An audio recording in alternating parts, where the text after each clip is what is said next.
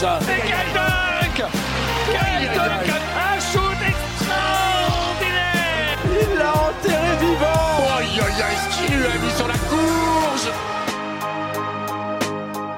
Bienvenue sur Crossover, le podcast 100% basket de Ouest France. Ils sont joueurs, joueuses, entraîneurs, dirigeants, agents et même consultants. Ils font la richesse du basket français et ils vous racontent les moments forts de leur carrière. Les grandes victoires bien sûr, mais aussi les défaites et les blessures qui ont jalonné leur parcours. Ils racontent le terrain, ses coulisses, ils parlent du sport, de leur vie d'athlète et de tout ce qu'on ignore lorsque s'éteignent les projecteurs, loin du parquet. Retrouvez ces témoignages passionnants et sincères, truffés d'anecdotes et qui seront un coup sûr entretenir votre passion basket. 25e épisode avec Catherine Stinkest. C'est une pionnière, une des seules femmes européennes devenue une référence dans son milieu en tant que photographe NBA. Pendant une dizaine d'années, elle a suivi les grandes heures des Lakers de Los Angeles. En 2000, elle reçoit même sa propre bague de champion, une consécration. De son départ un peu hasardeux pour les États-Unis à sa relation privilégiée avec Kobe et Shaq, la petite Frenchie se raconte près que 15 ans plus tard. Une story hollywoodienne, c'était avec Catherine Stinkest et c'était écouté dans Crossover.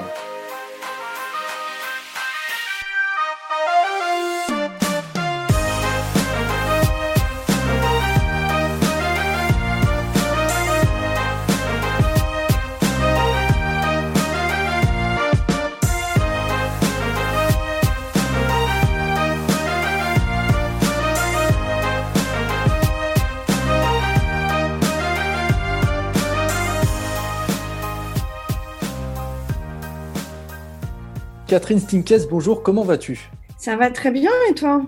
Bah écoute, ça va très bien. Déjà, merci beaucoup de prendre le temps pour, euh, pour revenir sur ton parcours. Ça me tenait vraiment à cœur de t'inviter, de mettre en lumière euh, un parcours entre guillemets atypique comme le tien.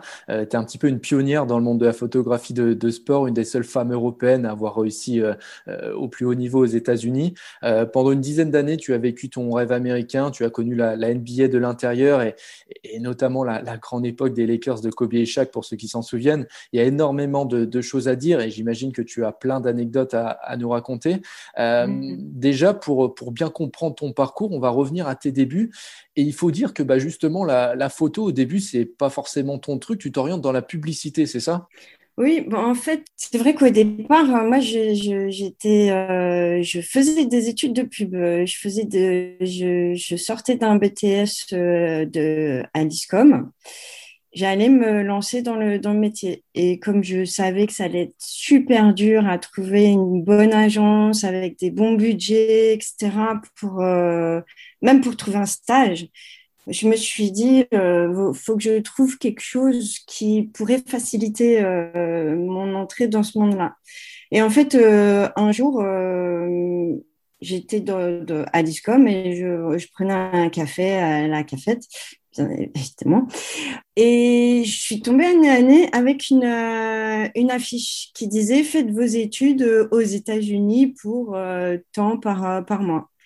Et je me suis dit, tiens, ça va, c'est, pas trop cher et ça, peut être, ça peut être cool. Et du coup, bah, je suis partie. Je suis rentrée en contact avec cette agence-là et, et je suis partie aux États-Unis pour euh, continuer mes études euh, là-bas. En fait, au départ, l'idée, c'était de juste de prendre un an sabbatique pour revenir bilingue, puisqu'en étant bilingue, ça aurait peut-être pu faciliter euh, bah, de trouver un bon job euh, dans la pub. Et en fait, là-bas, bah, je suis carrément tombée dans le basket et six mois après, dans la photo.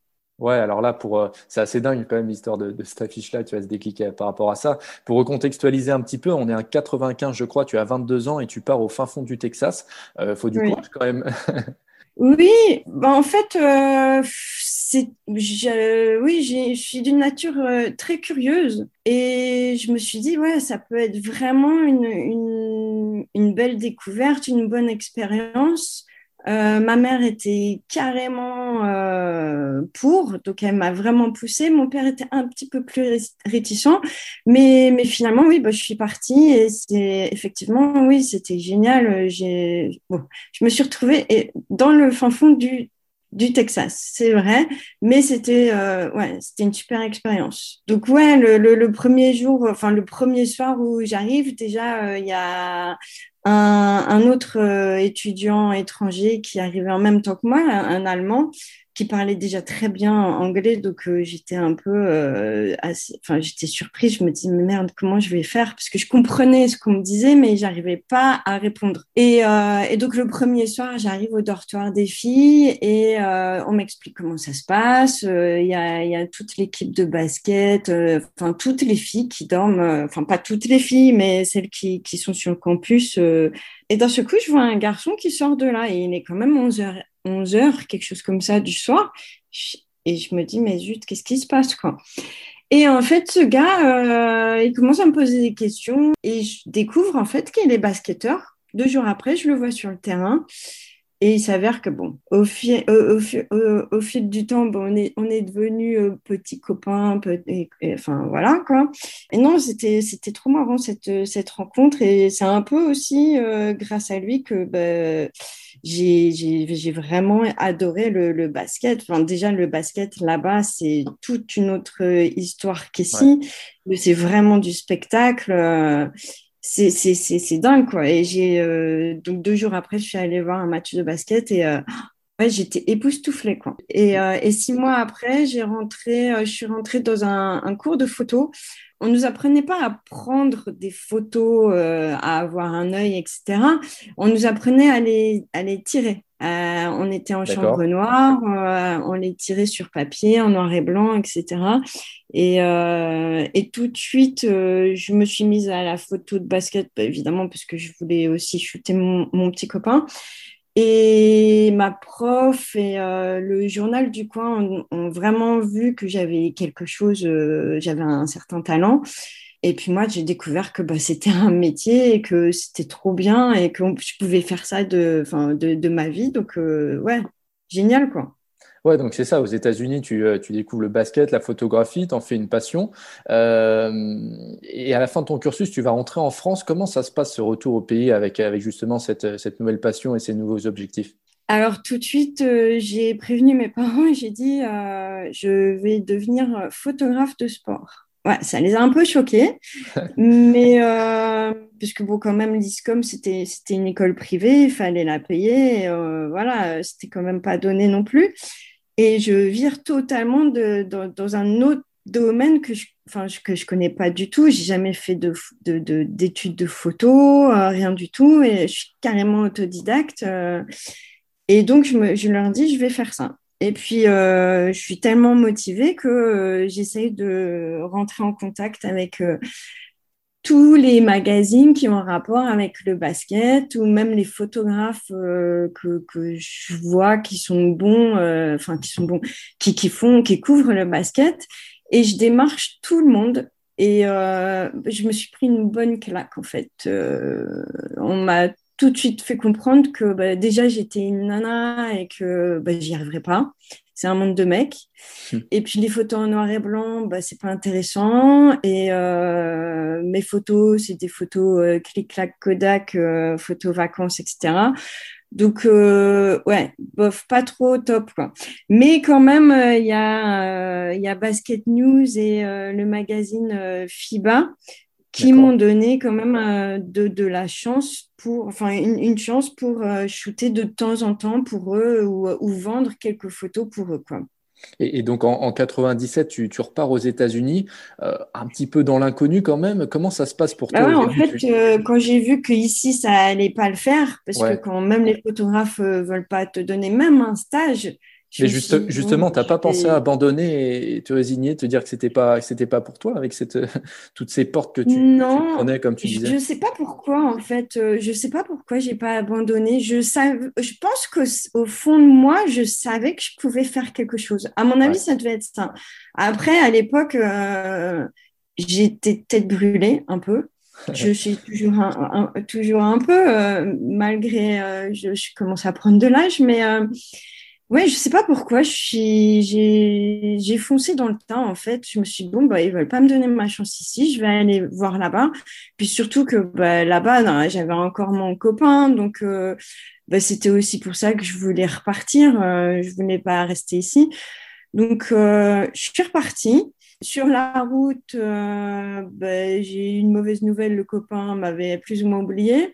C'était pas, ça m'a pas arrêté non plus. sur la, en fait, je suis repartie le, pour faire un reportage. Déjà, d'abord, c'était la draft de Tariq Abdouad. J'allais dire Olivier Saint-Jean, mais. Ex-Olivier Saint-Jean. Ex-Olivier Saint-Jean, ouais. Et euh, donc, c'était à Charlotte. Donc, je, fais mon petit truc là-bas. Et après, j'ai rejoint de Charlotte, euh, j'ai rejoint Los Angeles euh, en bus parce que j'avais plus d'argent pour prendre l'avion. Et là-bas, euh, je vais loger chez euh, des, amis que je connaissais parce que, bah, en fait, mon copain était de, Los Angeles, donc j'avais été déjà plusieurs fois et j'avais rencontré des Français. Et, euh, donc, j'ai rappelé ces gens-là. J'ai fait une colloque tout de suite parce que, bah, de toute façon, sinon, j'étais à la rue avec Basket News, j'avais quelques petites accréditations de temps en temps pour la NBA. Euh, mais j'avais pas des super matchs. Euh, j'avais genre euh, Clippers Vancouver, des, choses comme ça. Bah, maintenant, Vancouver n'existe plus. C'était les Grizzlies avant. et ils étaient à Vancouver. Et, et, puis de temps en temps, j'avais les Lakers. Et un jour, donc je, je, je fais un match des Lakers, je crois, qu'on était peut-être même encore à, au, au, Great Western Forum avant le Staples Center. Oui, c'est ça, oui. Et à l'époque, j'étais donc encore aussi en, argentique parce que c'était les tout débuts de, du numérique, mais c'était pas encore généralisé comme maintenant. D'accord. Et donc j'étais encore en argentique et euh, j'avais pas fini ma, ma, pellicule et euh, du coup je prends une photo du gars qui est à côté de moi euh, avec genre 20 appareils photo autour de lui. C'était en fin de match, donc en fait il faut comprendre que les, les, les photographes NBA ils ont ouais, 10, 20 appareils photo qu'ils accrochent partout autour de la salle. D'accord. En haut du panier, derrière le panier, en dessous du panier, euh, du plafond, des côtés, enfin de, partout. Et donc, je vois ce gars avec tous ces appareils photo et j'étais wow. Et moi, j'en avais qu'un, tout manuel. Je devais même régler l'autofocus manuellement. Et donc, je finis ma, ma péloche sur lui, puis il me fait Mais attends, tu es en train de gâcher euh, tes, tes, photos là Je fais Non, non, ça va, il m'en reste qu'une ou deux. Et euh, on commence à parler. Il me fait Mais attends, mais tu viens d'où? Parce que bah, euh, même encore maintenant, hein, j'ai un accent français à couper au couteau quand je parle anglais. Donc, donc on commence à parler, mais pendant genre 20 minutes, il me, il me demande d'où je viens, qu'est-ce que je fais, etc. Et au bout d'un moment, il me fait Mais au fait, tu t'appelles comment? Alors, je lui dis mon nom, et puis moi, je suis, mais euh, et vous c'est... Et il me dit son nom. Et là, je deviens mais blanche, mais blanche comme un mur d'hôpital, quoi. Et il me fait, mais qu'est-ce qui se passe? Pourquoi? Je fais, bah ouais, non, mais c'est pas cool. Vous prenez toute la place dans les magazines. Je peux même pas placer une ou deux photos euh, euh, parce que c'est tout le temps Andrew Bernstein, Andrew Bernstein partout, quoi. Donc, j'avais, je lui avais dit, j'étais pas contente, mais ça l'a fait rigoler, quoi. Voilà. Et pour ceux qui. Et depuis ce, jour-là, euh, oui, vas-y. Euh, oui, en fait, Andrew Bernstein, ouais, qui est quand même photographe référencé, respecté en, en, NBA. Il a un peu pignon sur rue là-bas. Et euh, c'est clairement ah, une légende de la photo là-bas. Oui, bah, c'est lui plus ou moins qui a créé NBA Photo. Et euh, euh, c'est presque le numéro un de la photo de basket avec Nathaniel Butler, John McDonough et enfin, Walter Rios. Hein. C'est un c'est un photographe très connu aussi, mais euh, il faisait pas que la NBA. Mais oui, Andrew Bernstein, c'est la crème de la crème. Quoi. C'était ma Bible, en fait. Donc, tu tombes sur un gros morceau à ce moment-là. Donc, je tombe sur lui, et puis, euh, donc, on a bien discuté. Et puis, euh, du coup, il me demande, il me demande d'avoir mon book. Donc, quelques jours après, quoi. Donc, je lui montre mon book et puis il me fait Ah ouais, quand même, euh, c'est pas mal ce que tu fais avec ton appareil photo parce que, ben voilà, euh, c'est vrai que euh, mon appareil, ça allait pas m'aider, quoi, du tout. et donc, il a vu que j'avais un œil, que j'avais quelque chose et puis que je connaissais quelques joueurs ici et là. Et du coup, il a, il a commencé à me prendre euh, sur des shoots. Euh, il a commencé à me montrer les ficelles, en fait. Et puis, à m'emmener sur des shoots avec lui. Euh, jusqu'à ce que un moment, un de ses assistants principaux ait sa propre équipe. Et donc, il, y avait une, place plus ou moins vacante. Et il m'a dit, bah, écoute, moi, je suis prêt à, prendre le risque de, te prendre avec nous, enfin avec moi, et à travailler pour la NBA. Et moi, j'étais, wow, trop cool, quoi. Et, euh, et puis voilà, l'histoire, euh, l'histoire a commencé, quoi. Assez vite, en fait, euh, parce que je suis arrivée là-bas et puis j'ai rencontré Bernstein plus ou moins ah dans, le premier trimestre où j'étais vraiment à Los Angeles. Et puis trois mois après, je pense que j'avais déjà, on, avait déjà commencé à faire les papiers pour un visa, quoi. Et oui, donc là, on est en fin, tu me dis si je me trompe, mais je crois fin 97 quand tu intègres, enfin, quand tu commences à, travailler pour lui euh, à, ce moment-là. Et tu es clairement quand même en train de prendre une, une, revanche par rapport à, ce que tu racontais tout à l'heure, ton retour en France où les gens disaient euh, ah, ça ne va pas marcher pour toi. Euh, c'est clairement. Bah, ça, c'est sûr. Ça, c'est sûr que quand on te demande de travailler pour la NBA, tu es là, mais tu comprends rien, mais tu es là, mais oui. Euh, et puis, alors que de l'autre côté, de... on, t'avait jeté comme une vieille chaussette, même pas on avait regardé tes photos en fait. C'est ça. Mais, mais, justement, juste pour revenir sur Andrew Bernstein, euh, il, avait dit de toi, enfin il dit de toi qu'il aime ton style. Et il avait dit une fois, il, elle a un feeling pour créer une relation avec les athlètes. Comment tu expliques ça justement? Que tu as ce petit truc à part en plus? Je pense que ça doit être mon côté curieux en fait. Euh, Ouais, je, suis hyper curieuse, donc j'adore approcher les gens, j'adore parler aussi. Et j'aime connaître euh, les gens que je prends en photo, enfin surtout ceux que je kiffe et que je, qui, me font, qui me font délirer euh, sur, sur le terrain. Quoi. Euh, bien sûr, les autres aussi, parce que je j'approche pas tout le monde non plus. Euh, enfin, c'est, c'est, pas possible de connaître tout le monde. Mais bah, déjà, les Français, évidemment, je les connaissais. On était très peu au départ. Donc, je suis arrivée en NBA. Je crois qu'il n'y avait pas encore. il y avait Tariq. Jérôme Moiseau, peut-être? Jérôme Moiseau, mais il était encore à UCLA, il n'avait pas encore euh, commencé sa carrière euh, NBA. Donc euh, Jérôme, j'allais le voir dès que je pouvais à UCLA. Et puis après sont arrivés, oui, Tony Parker, Boris Diaw, Ronnie Turiaf et, tout, et, toute la clique, quoi. mais ouais, surtout les Français, bah, les Français, bah, c'est quand on est français en NBA, enfin en tout cas à l'époque, au, début, on n'était pas beaucoup. Donc, euh, mm. quand on se rendait compte qu'il y en avait un autre dans la ville, etc., bah, on, se parlait automatiquement. Euh, enfin, moi, en même temps, je faisais beaucoup de reportages pour l'équipe parce que Andrew Bernstein me laissait faire aussi mes reportages euh, perso pour la France. Donc, l'équipe m'envoyait beaucoup à San Antonio. Et hum, donc, du coup, ouais, je connaissais euh, Tony euh, presque par cœur. À la fin, à la fin, même, je suis logée chez lui. Quand, quand, quand il me disait, mais attends, tu vas pas à l'hôtel, euh, la maison, elle est assez grande, tu, tu viens à la maison. Puis c'était pareil aussi avec, avec Boris. Hum. et puis les autres, oui, bah, en fait, quand on travaille pour la NBA, on les, on, on les côtoie beaucoup parce que bah, déjà, il y, a, beaucoup de shootings en début d'année, en fin d'année, euh, les, shootings euh, publicité que, Andrew Bernstein faisait euh, en direct pour soit Shaquille O'Neal ou, Kobe Bryant. généralement, c'était Andrew qui était choisi pour, le faire. Donc, moi, j'allais l'assister et bah, évidemment, du coup, bah, on parle aux joueurs, ils nous voient tous les jours. On est photographe NBA, donc oui, on les voit tous les jours et puis on commence à connaître pas mal de, en tout cas les joueurs de sa propre équipe, oui, les autres euh, peut-être un peu moins parce qu'on peut pas connaître tous les joueurs de toutes les équipes, mais moi j'avais de la chance, je travaillais aussi pour USA euh, euh, Basketball bah, grâce aussi à, Andrew Bernstein. Donc, euh, tous les gars qui, euh, qui, jouaient pour USA Basketball, je les connaissais. Euh, Kevin Garnett, Tim Duncan. Enfin, Tim Duncan, je le connaissais par San Antonio, mais ouais, il y avait pas mal de, de, joueurs que je pouvais approcher comme ça. Enfin, je le faisais pas exprès, mais c'était Oui, lors de shooting, on parle. Et d'ailleurs, il y avait une anecdote, je disais, il y avait une anecdote assez, assez drôle avec Kevin Garnett, euh, euh, scooter des mers. Tu te souviens de, celle-là?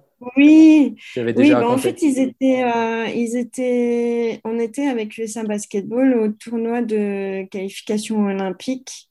On était à San Juan en République dominicaine. C'est un jour off.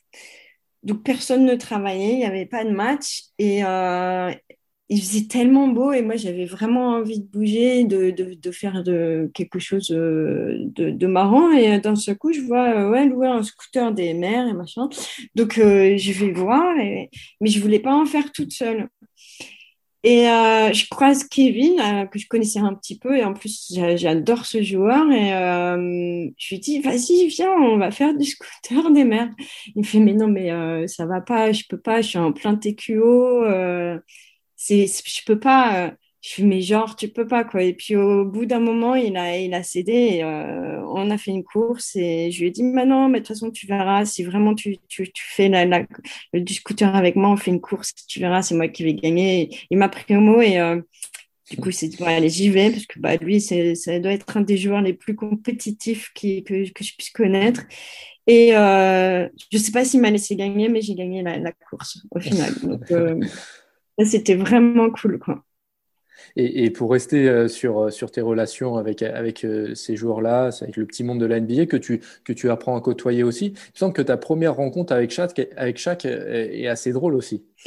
Oui, alors déjà, Shaq, je l'avais vraiment vite fait croiser en, France avant que j'arrive aux États-Unis. D'accord. Parce qu'il faisait, je sais plus si c'était, je sais plus euh, ce qu'il faisait comme interview, mais il était passé par ici.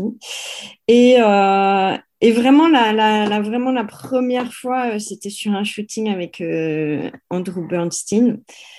Et je vois arriver chaque, parce que quand il est sur le terrain, oui, il est grand, mais quand tu vois arriver vraiment vers toi, parce qu'il vient te dire bonjour, et qu'il est à 2 mm de toi, tu es là, oui, oui, oui, il va, il va m'écraser, quoi. Et puis, il est tellement grand, mais j'ai failli avoir un torticolis presque. Et, euh, et il marmonne en fait, il est très, il est très difficile à comprendre. Donc, euh, et moi, avec mon accent français à couper au couteau, c'était vraiment un dialogue de sourds entre nous deux. Donc, euh, c'est Bernstein qui devait, qui devait euh, traduire à chaque fois. Et puis, l'histoire, c'est que à chaque fois, il faisait exprès, mais il sait très bien que je suis française. Mais à chaque fois, il, il me dit, mais t'es, you're Greek, right? You're Greek. Et à chaque fois, il disait que j'étais de Grèce. Je ne sais pas pourquoi, mais peut-être parce que je suis brune ou je ne sais pas, mais, euh, mais ça s'est toujours resté, même encore maintenant, je le, je le croise, il me fait Hey, you're Greek, right? Mais oui, euh, l'armoire qui est arrivée vers moi, j'ai eu très peur. Quoi. Mais oui, mais d'ailleurs, tu vas avec Chuck, tu vas, tu vas euh, nouer une vraie relation de confiance avec lui. Tu vas même shooter ses soirées privées, par exemple. c'est une vraie relation privilégiée que tu as avec lui à ce moment-là. Ouais, ouais, Bon, en fait, au départ, euh, c'est Andy qui a une relation privilégiée, même encore maintenant, avec Shaq. C'est euh, des potes, quoi. Et, euh, et donc, Andy, en fait, a été super cool parce qu'il m'a laissé prendre ses ces shootings privés euh, pour chaque. Donc, euh, je faisais tous les anniversaires des enfants, l'anniversaire de chaque, euh, l'anniversaire de sa femme, les nouvel an, les cartes de Noël, etc. Et, de là, oui, on a construit une, une super amitié, en fait. Mais d'ailleurs, il est revenu, maintenant ça fait un moment, hein, mais il est revenu il n'y a pas longtemps en France ça fait au moins 6-7 ans, je pense même. Euh, il était en, France, il visitait vite fait euh, Paris. Et après, il allait à Wimbledon euh, pour le tennis. Et quand j'ai entendu qu'il était, qu'il était en France, j'ai contacté son entourage pour dire bah écoutez dites-lui qu'il m'appelle au moins que je puisse au moins aller le voir et puis le, le saluer quoi et donc au bout d'un moment, euh, j'ai pas de nouvelles. Et un soir, euh, coup de fil alors que mon père vient d'arriver à la maison, etc. Mon père habite Toulouse, donc il vient d'arriver et on, avait fini de manger, on, s'apprêtait à aller se coucher. Coup de fil, c'est le chat qui fait Ouais, Annie, vas-y, viens, je savais pas que tu étais ici, euh, viens, on sort en boîte. Je fais bah, Non, je vais me coucher. c'est, euh, en plus, c'est en pleine semaine et tout ça. Il fait Mais si, allez, demain, je pars à Londres. Euh, on pourra plus se voir, c'est l'occasion jamais. Je fais Non, mais vraiment, là, je peux pas. Enfin, c'est pas que je peux pas, mais et puis j'étais un peu fatiguée. Et puis donc j'explique aussi que mon père est à la maison et il me fait bon, ok, d'accord, c'est pas grave, tu viens demain matin euh, déjeuner, enfin petit déjeuner avec moi et euh, avant que tu partes et puis euh, et puis comme ça on se verra. Je fais ok, cool. Et donc j'arrive, j'arrive à l'hôtel, on, petit déjeune ensemble. Je pensais qu'on allait genre être 10, mais non, on n'est que deux. Il y a lui et moi. Et pendant une heure, et on, on a discuté bah, bah, de tout, quoi. On s'est rappelé les bons moments et tout ça. Et c'était trop cool d'avoir euh, d'avoir euh, chaque pour moi toute seule pendant une heure. Quoi. Ouais, c'est vraiment dingue. Et euh, est-ce que justement tu avais cette même relation avec Kobe ou c'était différent? Oui, plus ou moins. J'étais moins proche de Kobe, mais je, je, le connaissais aussi. Kobe, en fait, c'était même le, lui le premier que je connaissais parce que avant de, bah, pareil, en fait, euh, avant de, partir à Los Angeles, euh, il était venu faire un, un, espèce d'événement pour Nike. Et, euh, et donc là, j'étais allée faire des photos. Je lui avais parlé vite fait et je lui avais dit Ah, c'est cool que tu sois à Los Angeles. moi, je vais y être dans un mois ou deux. je vais essayer de m'installer là-bas. Et puis, euh, je ne sais pas pourquoi, mais il m'avait filé son numéro. Il fait, bah écoute, euh, bah, si tu viens vraiment, voilà mon numéro. Euh, si... Et puis, appelle-moi le, le, jour où, où, tu arrives. Donc, j'avais gardé le numéro. Parce que ouais, c'était quand même dingue, je me suis bien, c'est bizarre. J'arrive là-bas, je m'installe, et puis au bout de quelques jours, j'appelle pour voir si c'est vraiment le vrai numéro, parce que ça peut être du gros pipeau aussi. Ouais. Et euh, c'est Kobe qui, qui, répond. Et je lui dis, ah, euh, j'étais surprise. Et je lui dis, ah, mais euh, je sais pas si tu te rappelles, je suis la française, voilà, la photographe, je suis arrivée, tu m'avais donné ton numéro. Il fait, ah, mais oui, c'est cool, bah, vas-y, je viens de prendre, je, vais, je, viens te chercher. Et puis, donc, il est venu me chercher, on est allé chez lui. Il habitait encore avec ses parents à l'époque. Et, parce qu'il était tout jeune, hein. moi j'avais 26 euh, ans, lui il devait avoir 20 euh, ans. C'était, c'était pas sa première année rookie, mais je crois que c'était sa deuxième année à Los Angeles. Et, euh, et donc on a regardé des, des, matchs de basket tout l'après-midi à, à, la télé. Et puis après il m'a ramené. Et puis, et puis tout cool comme ça. quoi. J'étais mais halluciné. Quoi. Ouais, c'est assez incroyable. Et justement, chaque euh, a toujours entretenu cette image de, de grand blagueur avec beaucoup d'autodérision. Kobe, lui, avait davantage cette image de compétiteur, de bosseur un peu plus, un peu plus sérieux. Est-ce qu'ils étaient aussi comme ça dans l'intimité euh? Ah oui, ah oui, oui. Euh, bah, chaque, c'est un c'est un gros nounours, il adore blaguer, il est super sympa, il se prend presque jamais au sérieux. Et, euh, et on rigole tout le temps c'est euh, on rigole tout le temps avec lui c'est un truc de fou quoi. Et puis oui Kobe c'est un c'est un gros travailleur euh, il hyper, sérieux euh, c'est ouais c'est deux, deux personnes complètement différentes mais après Kobe était très sympa aussi et puis il était aussi très blagueur et il avait il avait un certain humour aussi mais c'est vrai que ouais chaque c'est on se marrait beaucoup avec lui quoi et tu as conscience à ce moment-là du, chemin parcouru ou alors tu es, vraiment encore dans ton American Dream, euh, la tête dans les étoiles? Ah ben, Je suis carrément. Euh, enfin, c'est même pas la tête, la tête dans les étoiles parce que oui, je enfin, j'étais en train de réaliser mon rêve parce que, en fait, quand, quand mon petit copain euh, du, junior college euh, m'a quitté, je me suis dit, j'irai en NBA avant lui, quoi. Et ça, c'était, c'était ma revanche ultime. Et puis finalement, euh, le petit copain n'est jamais arrivé en NBA. Et, une fois que j'étais arrivée en NBA, moi, j'ai, trop kiffé, c'était génial et tout. Donc, en fait, je suivais mon, mon rêve. J'étais en train de le réaliser.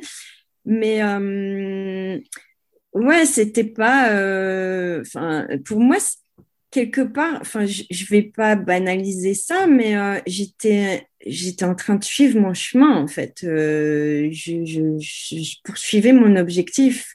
Donc ouais, après, oui, bien sûr, j'ai sacrifié beaucoup de choses parce que bah, j'ai quand même laissé ma famille euh, derrière moi en France. Euh, d'ailleurs, quand je suis partie, euh, quand je suis repartie aux États-Unis pour essayer de faire mon trou, j'ai pleuré à l'aéroport.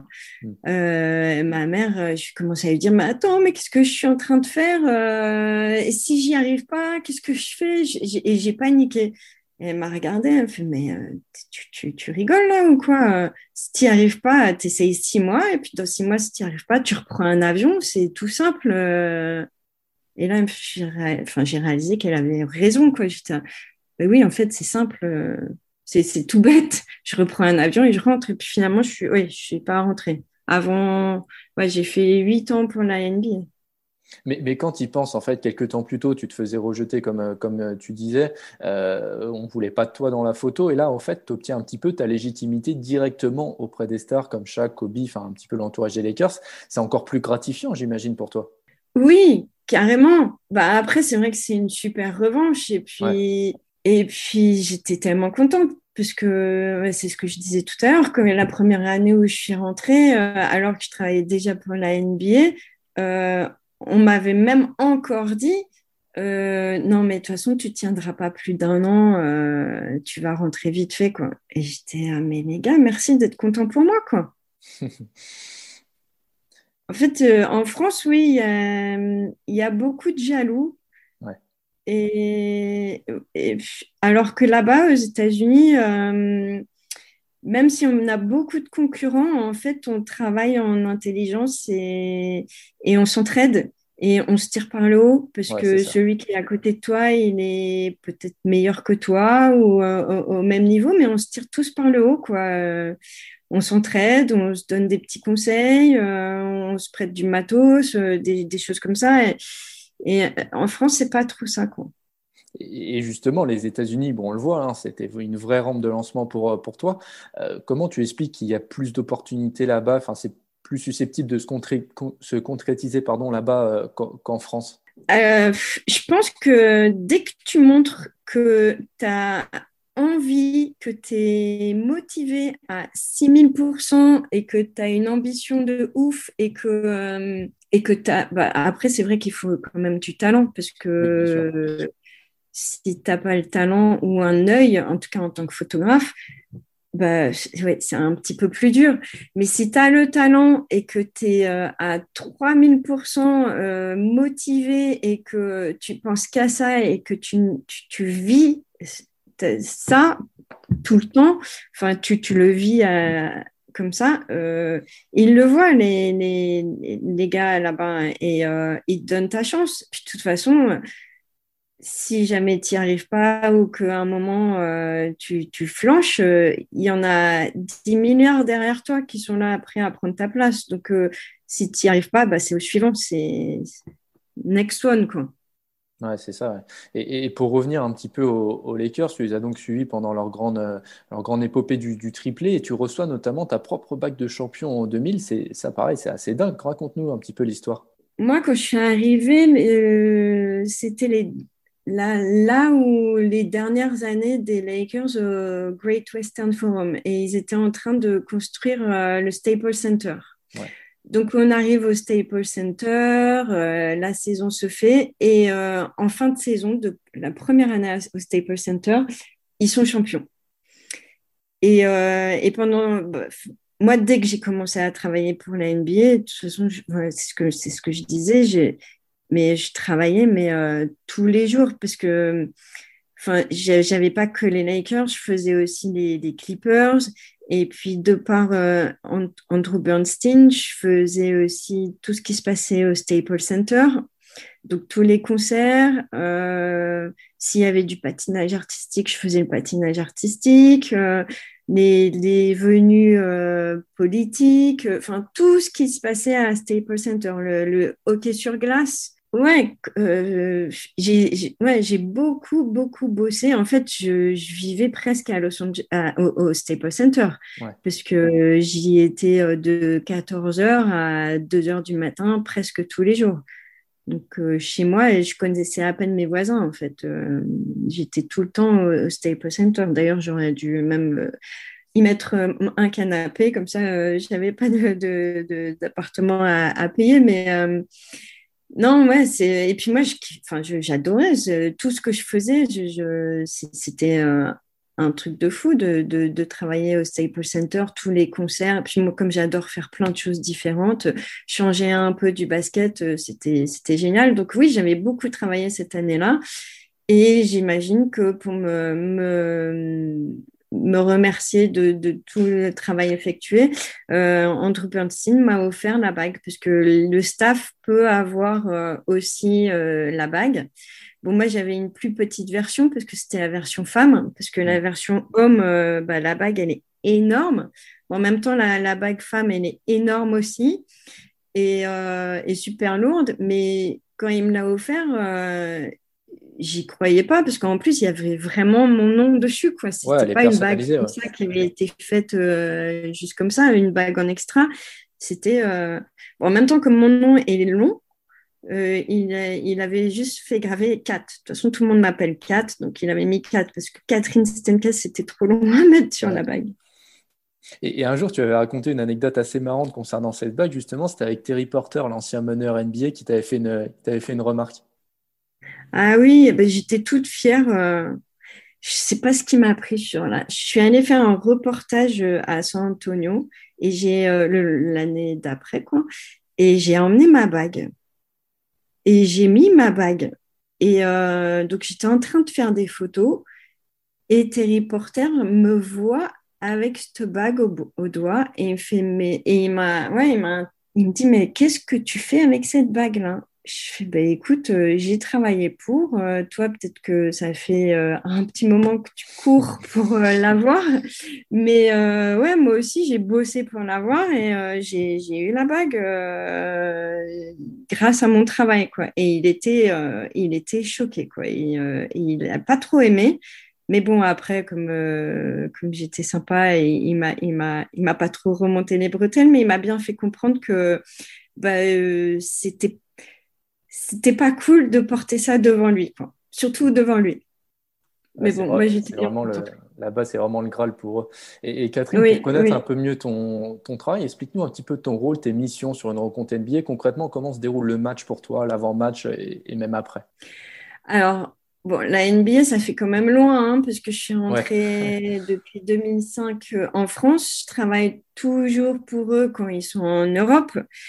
Mais depuis le Covid, euh, bah là, ça commence à, faire. Ça fait presque deux ans que je les, les ai pas vus. Je suis toujours en contact avec eux, mais bon, euh, c'est vrai que j'attends qu'ils reviennent. Euh, mais sinon, quand je travaillais pour les Lakers ou les Clippers, généralement, on arrivait avec Andy 4 heures ou 3 heures avant match. Généralement, c'était plus 4 heures avant. Pourquoi? Parce que, euh, bah, comme je disais euh, précédemment, on installe au minimum 10 appareils photo tout autour du terrain. Euh, donc, il faut les synchroniser parce que c'est Andy ou, enfin, moi, quand j'avais mes matchs toute seule, parce que des fois, j'avais mes matchs toute seule pour les Clippers. Donc, mais en tout cas, c'était généralement Andy qui s'il déclenchait son appareil, tout partait aussi en même temps. C'est-à-dire que, ben, par exemple, euh, euh, on installe un boîtier au pied du panier, un derrière la, vitre, un au-dessus de l'horloge, euh, un carrément au plafond qui descend directement. je ne sais pas si tu vois ces photos-là, de, carrément de haut. où on voit juste leur tête et puis, et puis le cerceau. Quoi. Euh, tous les appareils qui sont mis, qui sont installés aussi sur le côté. Euh, et donc, du, coup, pour installer tout ça et les synchroniser, bah, il faut du temps. Euh, et du coup, c'est pour ça qu'on on arrivait quatre heures avant. On envoie les, les photos. Bah, à l'époque, c'était, on n'envoyait pas directement du, du boîtier, parce que maintenant on peut envoyer directement du boîtier, on appuie sur un petit bouton et hop, euh, ça peut partir à New York ou, euh, je ne sais où pour euh, les, faire légender, etc. À l'époque, il fallait que je décharge la carte et que j'en envoie avant match, cinq minutes après le, premier, le premier carton, pendant le, les time-out à la mi-temps et après match. Et après match, bah, il fallait presque tout désinstaller. Donc ouais, c'était pas mal de boulot en fait. Et, ensuite, comment étaient vendues tes, photos? Tu les vendais directement à un client ou elles pouvaient être achetées sur un, sur un ah, book? Comment ça se passait? En tout cas, les photos NBA, elles, vont, elles sont toutes envoyées à la NBA à New York et après, euh, New York les dépose chez Getty. Euh, moi, je ne peux pas vendre mes photos, elles ne m'appartiennent pas, mes photos NBA, elles, appartiennent à la NBA.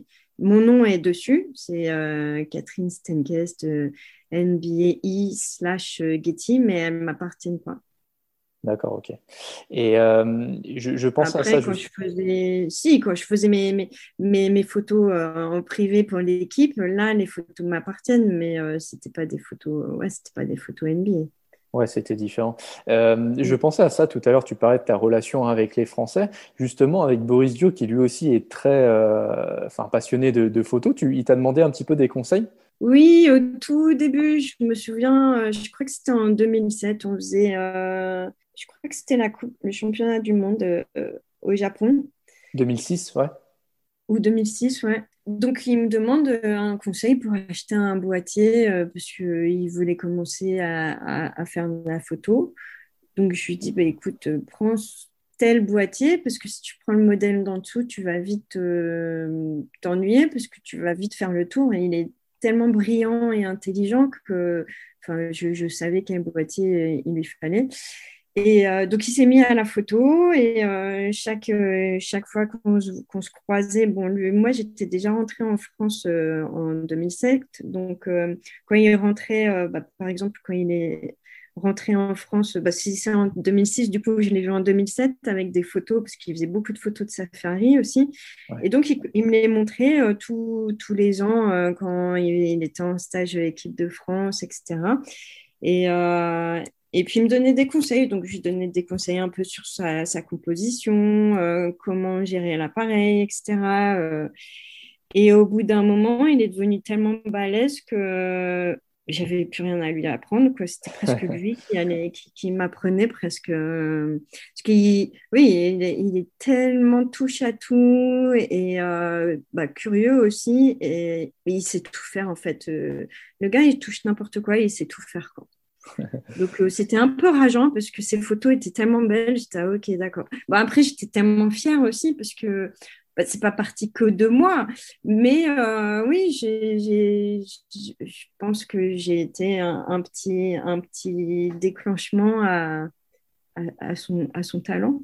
Enfin, je, je, pense pas que je puisse dire ça, mais euh, oui, je l'ai peut-être un petit peu poussé. Quoi. Donc ça, c'est cool. Je suis, je suis fière.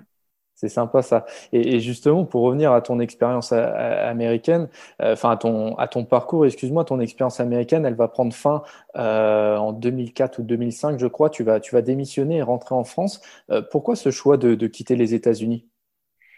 Alors, parce que déjà, ça faisait presque dix ans, j'ai fait huit ans, et au bout de, tant d'années, enfin, c'est pas qu'on commence à tourner en rond, mais presque.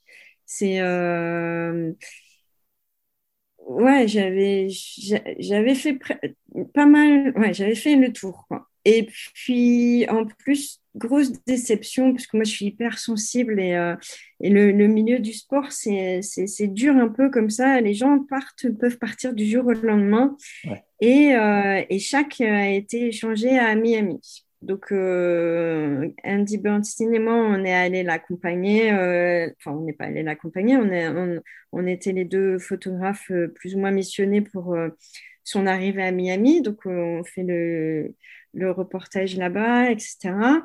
On rentre à Los Angeles. À quelques semaines après, c'est Phil Jackson Ouais. qui dit Moi aussi, je m'en vais. Ouais, c'était vraiment la fin du d'un coup, cycle. là, je me dis, euh, ouais, ouais, ouais. Et euh, du coup, là, je me dis, euh, ok, bah, moi aussi. Du coup, moi aussi, je m'en vais. Du jour, en fait, du jour au lendemain, c'est comme, comme quand j'étais arrivée là-bas, je suis partie plus ou moins sur un coup de tête. Je suis partie plus ou moins aussi comme sur un coup de tête. Je suis rentrée en France. Euh, De toute façon, la France me manquait vraiment beaucoup. euh, ma famille, euh, et puis le bon vin, le bon fromage, parce que euh, maintenant, on, peut trouver tout ça à Los Angeles, parce que c'est, arrivé depuis, mais du bon vin, du bon fromage, un bon, saucisson, etc. Je, je devais attendre un an, parce que tous les ans, je rentrais aux États-Unis, enfin en France, pour prendre mes vacances pendant un mois. Du coup, c'est pour ça que je ratais souvent la, la WNBA. BA. Ouais, je suis partie sur un coup de tête. Mais, mais Et au jour, final, je, je... Bon, le premier jour, ça a été super chaud quand même, parce que je suis arrivée euh, fin novembre euh, ici.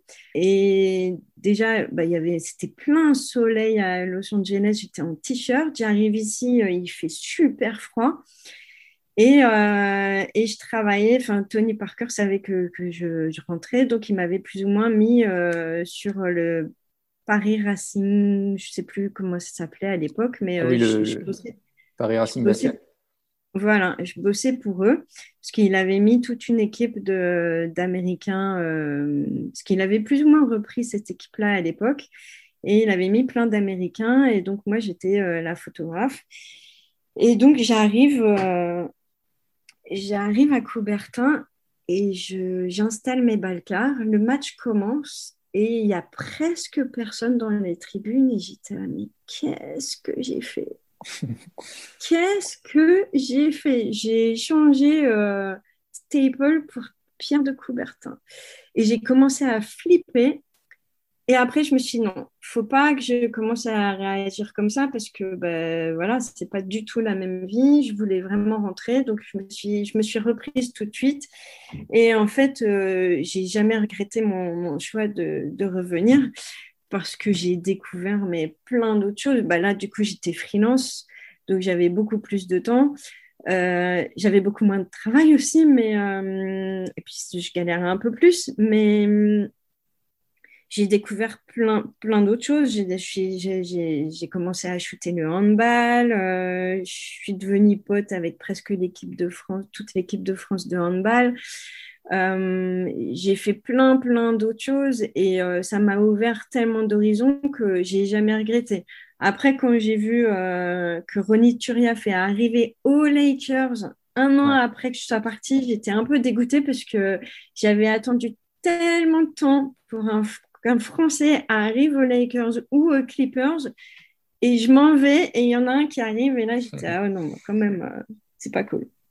Et, et justement, tu l'as dit, depuis, tu travailles en, en freelance. C'est quoi ton, ton rôle aujourd'hui, tes missions? Ça dépend en fait. Là en ce moment avec le Covid c'est un petit peu plus dur donc euh, en ce moment je fais beaucoup de, de foot, euh, de matchs de foot. D'ailleurs ce soir euh, Enfin, je sais pas quand est-ce que tu vas mettre le, le podcast, mais ce soir, c'est la Champions League. Paris joue contre Leipzig et euh, demain, Lille joue contre Séville. Donc, euh, je vais faire ces, ces deux matchs-là. En fait, je, suis, je, je fais euh, tous les matchs de foot, principalement à, à Paris, à Lille. je vais souvent aussi à Rennes, à Marseille, etc. Je fais, oui, je fais beaucoup, beaucoup de foot, Ligue 1, euh, Champions League, Europa League, etc. Euh, et je dépose mes photos chez Getty, qui les vend pour moi.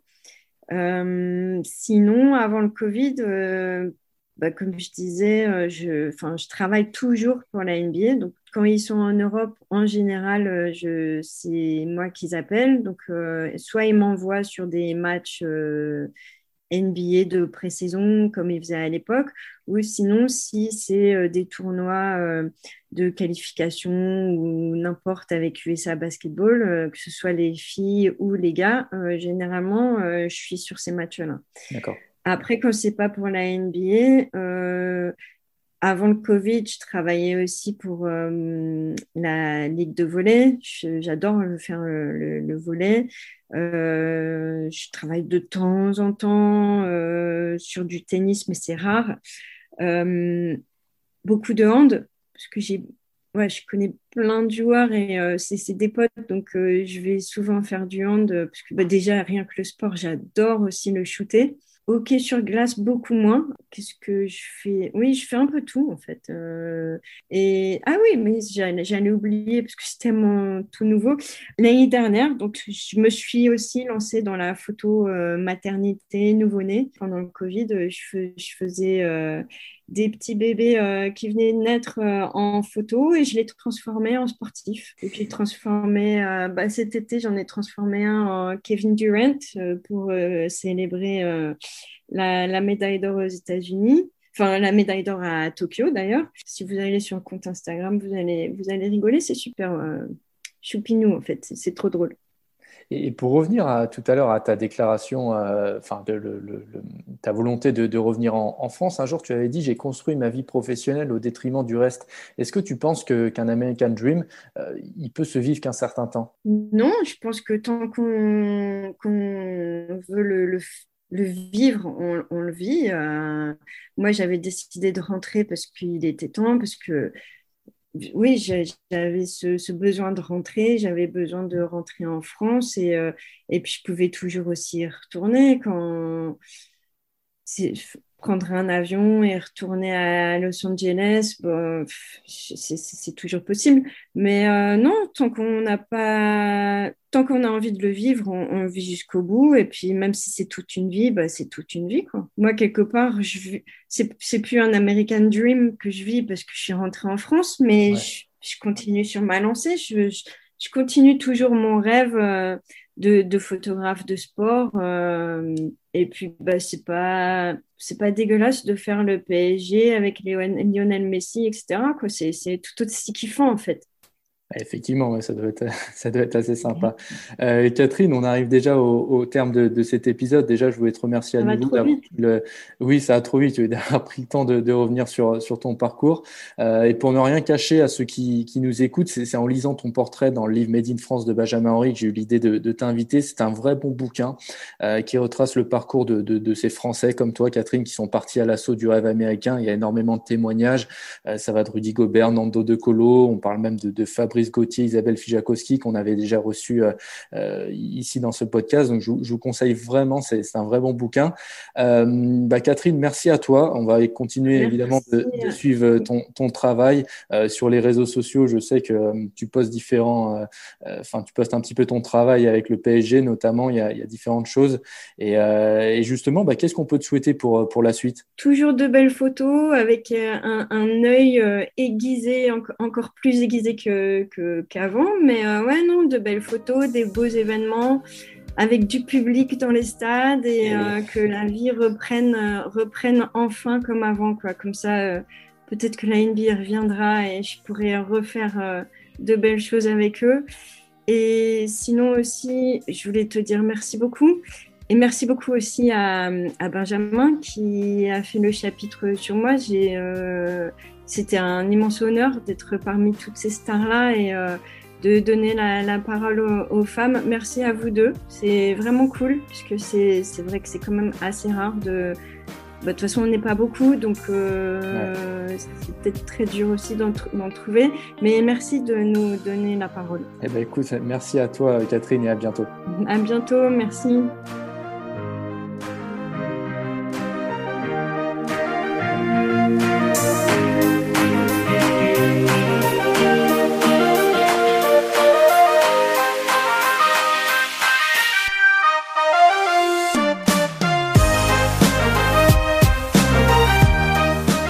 Cet épisode ainsi que nos autres productions sur le mur des podcasts et aussi sur notre application Ouest France. N'hésitez pas à nous mettre 5 étoiles si vous avez aimé ce programme.